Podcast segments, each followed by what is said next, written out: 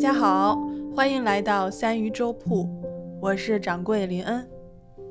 呃，今天呢是六月的最后一天，哎，这个六月呀，对我来说是特别忙碌的一个月，也是非常非常充实的一个月。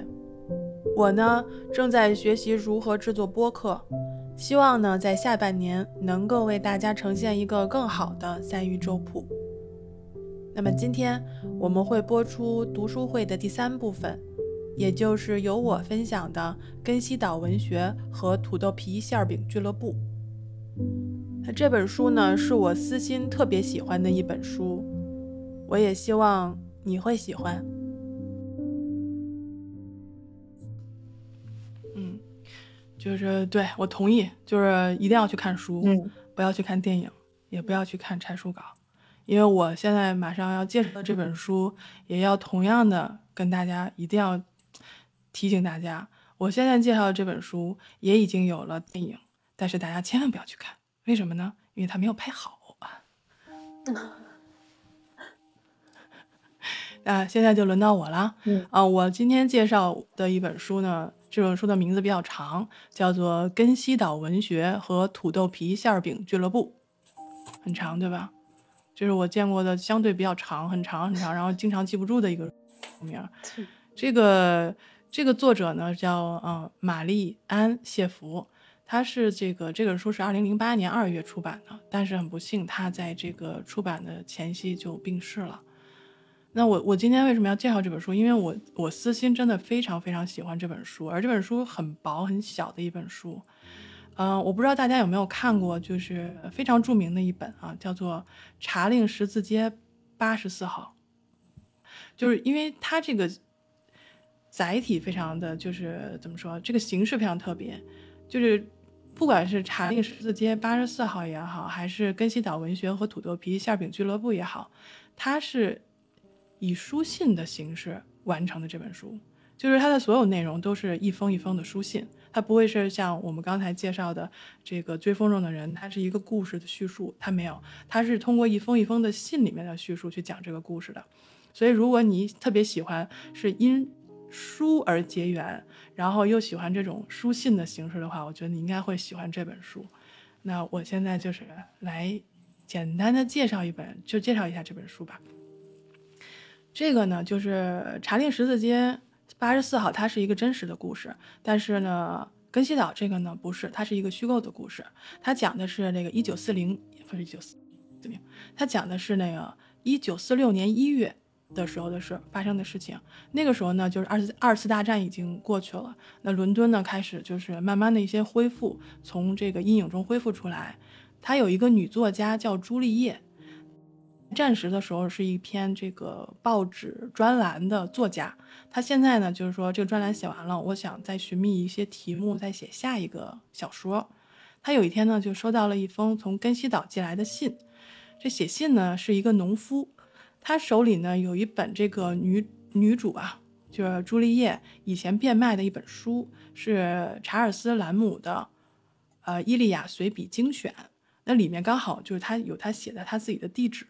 那农夫很喜欢这本书，而且战后呢，根西岛的这个根本书都没有书店嘛，所以他就想，哎，如果我写这封信给这个书的主人，或许能知道这个伦敦在哪儿能买到这个查尔斯兰姆的书或者他的传记。所以呢，这个故事就随着这个书信的往来就就展开了。而且这个书里呢，就不仅有这个女主跟农夫的信，还有女主朱丽叶跟她的好友啊，跟她的闺蜜啊的信件。然后，当然还有这个根西岛其他的一些岛民给女主的信件，所以就是在书信往来之间，这个故事就发生了。这个故事非常的温暖和感人，而且还有很多就是逗特别逗乐的一些 片段，就特别像我们，比如说微信里面我们跟朋友聊天，就特别好的朋友互相互怼呀，然后互相拆台呀，这些好像我觉得就是无论时间如何变迁，好像好友之间的这种吐槽的模式都差不多。如果你们感兴趣的话，可以去看看这些。书信特别特别有意思，然后呢，就是这本书的书名不是叫做《根西岛文学和土豆皮馅饼俱乐部》嘛？所以这个就是地点就很明确了，发生在根西岛，它是一个法属的岛屿，在这个远离的这个这个英伦的这个大陆。然后故事它那个文学呢是这个故事的起因和基调，哦，土豆皮馅饼其实是那个时候的一个特殊技艺，因为 战时呃物资特别的匮乏，所以他们怎么做馅饼呢？就是用土豆皮、土豆泥做馅儿，然后没有面粉怎么办呢？就用这个土豆皮去做这个馅饼的皮儿。所以这就是整个的一个故事，叫做根西岛文学和土豆皮馅饼俱乐部。它这个是一个文学俱乐部。当时呢，这个在岛上呢，这个居民呢，整个岛已经被这个德国人占领了，而且他们已经没有办法跟这个英国这边通信，就所有的信息全部断绝了。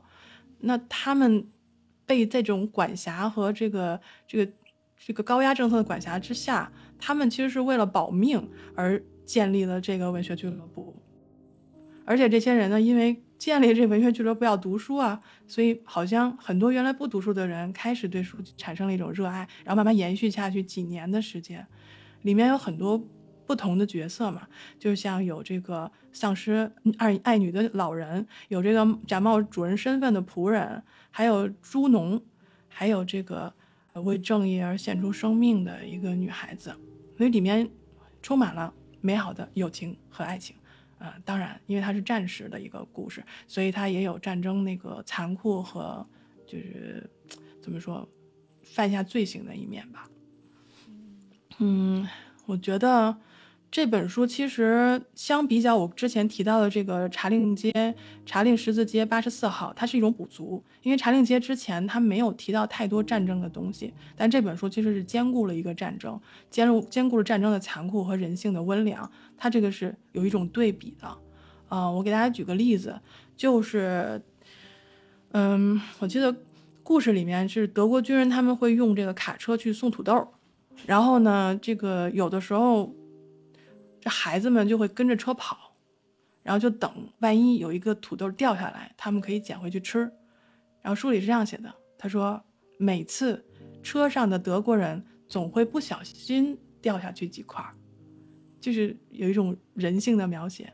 然后另外呢，就是还有一个故事，就是说那个丘吉尔那时候派船去给他们这个沦陷的这个更西岛的人民去送物资、送食物。德国士兵呢，他会替这个岛民把这个食物从轮船卸到码头上。那那些士兵呢，他们手里有枪，但是他们没有拿平民一粒粮食吃。他们每个人都有茶勺，但是他们可以允许，就是他们军军长可以允许他们去咬那个在运输途中落在地上的面粉吃。就是很细节的东西，就是书里面既有战争中的军人，也有平民。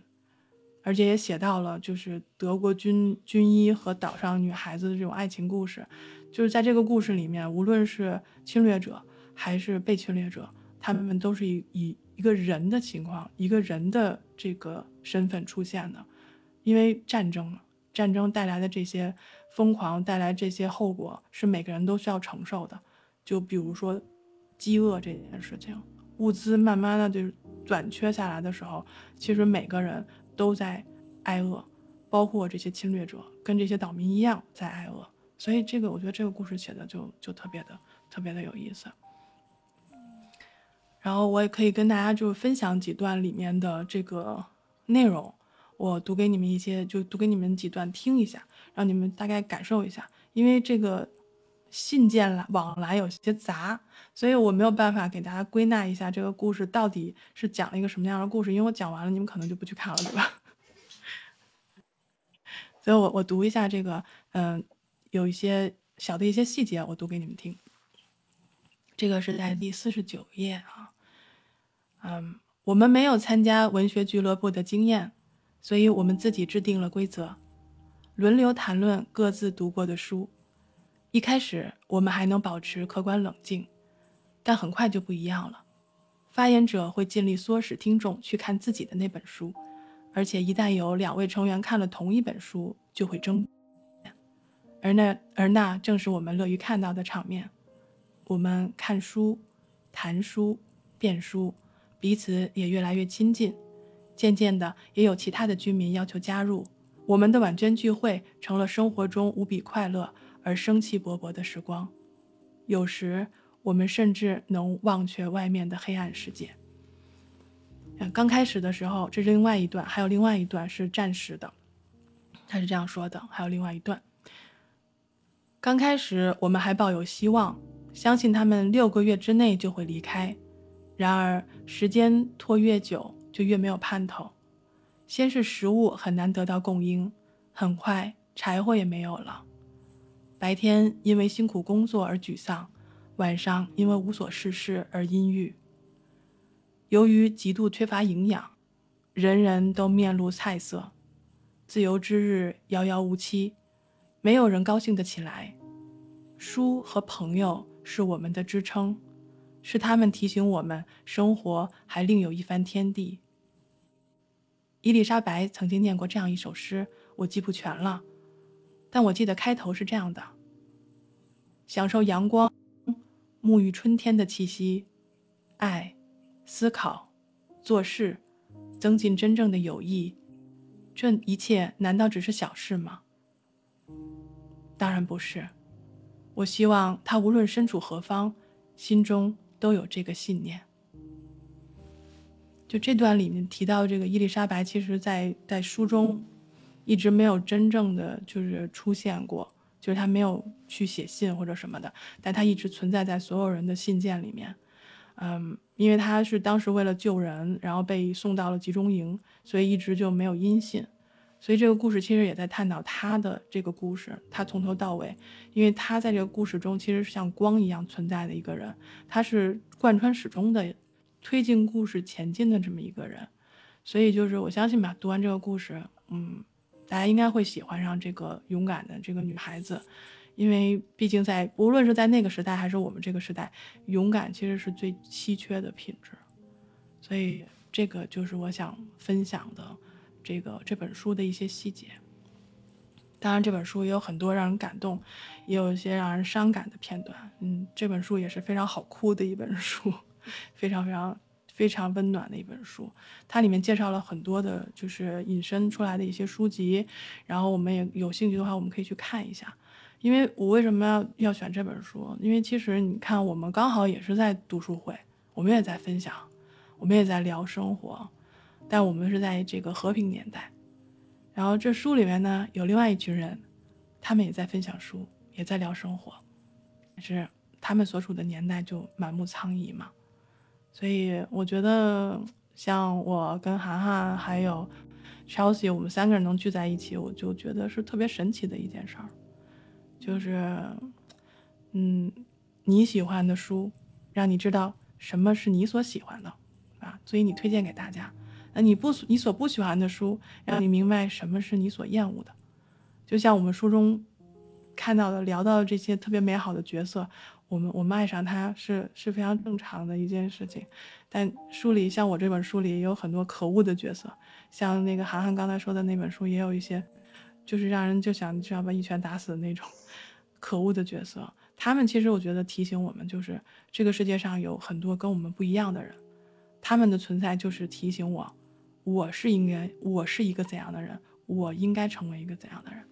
所以就是我把这本书推荐给大家，然后另外呢，这本书就像我开头提到的，它是一个书信体的一本书。嗯，大家有多长时间没有手写过书信了？很久对吧？很久很久了。所以呢，就是你要，无论是写手写信也好，然后阅读也好，学习也好。其实我就是想说，嗯，我们做这个这个节目也是，就是想告诉大家，其实阅读跟学习，我们是可以享受的，我们是可以感到喜悦的，甚至在这个阅读这件事，在很多时候是可以拯救我们的。像战士，比如比如像你有迷茫的时候，这些书籍是可以拯救我们的。所以，在这种快捷便利的今天啊，我们或许。想一想，手写信这件事情，交流或许可以不用那么有效率，对吧？所以就是这个，就是我分享的一本书，它的名字叫做《根西岛文学和土豆皮馅饼俱乐部》。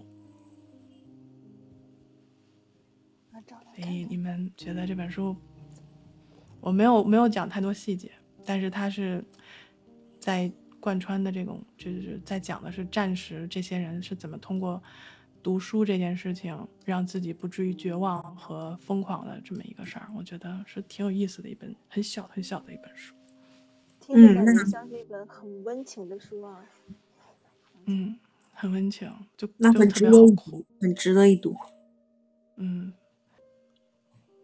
就我我记得就是里边我曾经有一个哭点，我不知道，就是我跟大家正好就介绍一下吧，就是一个哭点，就是你你想象你在一个岛上已经断绝信息，你不知道外界怎么样，你不知道伦敦陷落了没有，你不知道是否伦敦还存在，那这个时候有一个小片段，我给大家看，我给大家读一下，他是这样说的：一天晚上，我们在横穿圣彼得港时。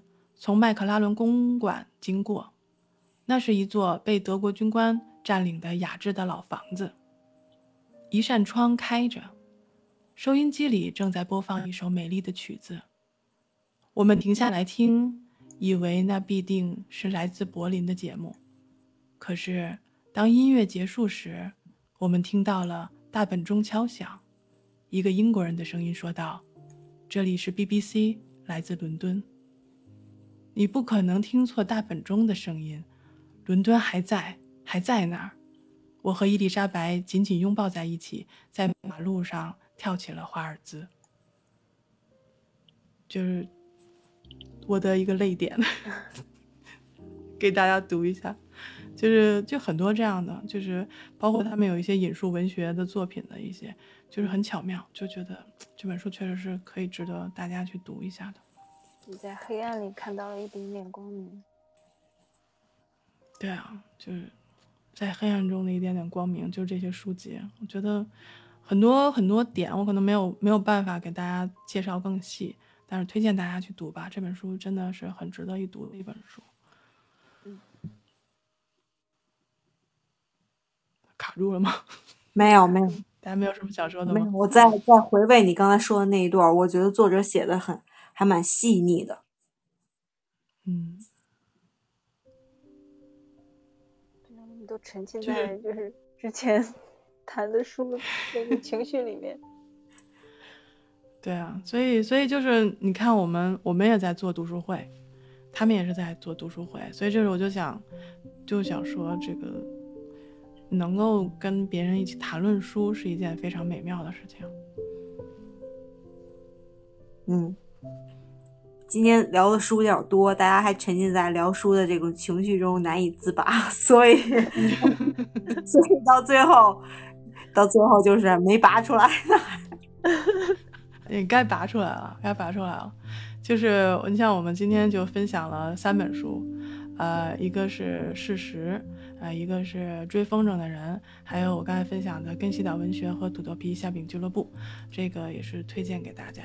然后希望大家如果读了这三本书的，可以跟我们有一个互动。然后之后读的呢，可以来跟我们下面就是之后推出节目下面留言。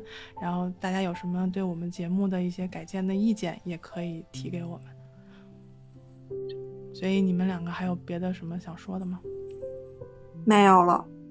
没了是吗？那好，那我们今天的分享就到这里。